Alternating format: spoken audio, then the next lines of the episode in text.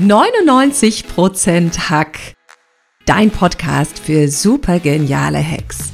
Ich zeig dir, wie du gelassen, entspannt und gestärkt durch die aktuelle Corona-Krise kommst. Mehr davon findest du auf katrinleinweber.de. Und jetzt Ärmel hochkrempeln und ran an den Hack.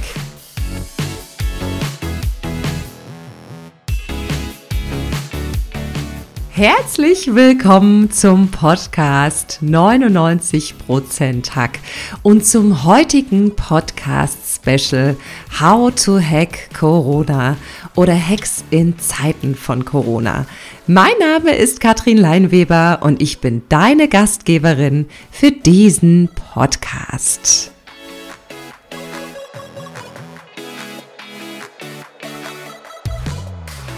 Einige von euch, die mit mehreren Menschen einen Haushalt teilen und seit Tagen zusammen sind, sehen sich nach ein bisschen Alleinsein und nach Stille. Leute, die allein leben, verbinden dies unter den aktuellen Umständen vielleicht mit dem Gefühl der Einsamkeit. Allein jeder fünfte Mensch lebt in Deutschland allein. Aber ganz gleich, ob du allein oder in einem Haushalt mit mehreren Personen lebst, viele vermissen derzeit ihre Liebsten, die Aktivitäten draußen, das Treffen von Freunden oder den geplanten Urlaub in der Osterferiensaison. Das Gefühl des Alleinseins, der sozialen Isolation, der Einsamkeit oder der Langeweile kennen viele von euch gerade unter den aktuellen Umständen. Deshalb gibt es heute ein paar Tipps, wie du damit besser umgehen kannst, mein Freund. Frag dich zuallererst einmal, wer oder was fehlt dir am meisten? Sind es Personen, also vielleicht deine Familie oder sind es die Aktivitäten, die du derzeit nicht unternehmen kannst? Wenn es die Mitmenschen deines Umfeldes sind, deine Community, deine Sippe, deine Familie, deine Freunde, versuch sie auch in diesen Zeiten zusammenzubringen. Ganz gleich, ob du Unternehmer bist und dein Team zusammenbringst oder ob du in deiner Familie deine Eltern, Tanten, Geschwister und Kinder zusammenbringst. Sende eine Videonachricht an deine Kinder, mach ihnen Mut, bring dein Verständnis zum Ausdruck. Frag ganz aktiv nach, wie es ihnen geht und teile gern mit, was bei dir gerade los ist. Oder nutze Skype und Zoom, FaceTime. Es gibt so viele Programme, damit sich alle digital treffen können. Sei der Initiator und animier die Leute zu einem virtuellen Treffen. Gerade auch die Menschen in deinem Umfeld, die technisch vielleicht noch nicht wissen, wie das funktioniert. Ihr könnt euch sehen, ihr könnt quatschen, ihr könnt ein Wir-Gefühl erzeugen. Und das ist oft wichtiger für unser Wohlbefinden, denn wenn wir wissen, wir haben einen festen Platz, wir gehören dazu, dann fühlen wir uns seltener allein. Und es macht so viel Spaß, auch wenn du die Menschen nicht physisch vor dir hast. Bleib in Kontakt, egal wie.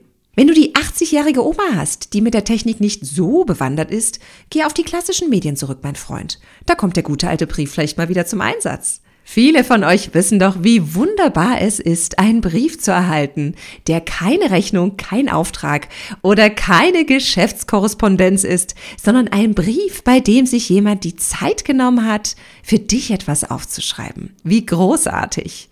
Schnapp dir dein Adressbuch und aktiviere deine Kontakte neu. Jetzt haben wir endlich die Zeit, um uns mal wieder mit den Menschen zu verbinden, mit denen wir schon lange quatschen wollten. Vielleicht könnt ihr euch unter diesen Umständen neu begegnen.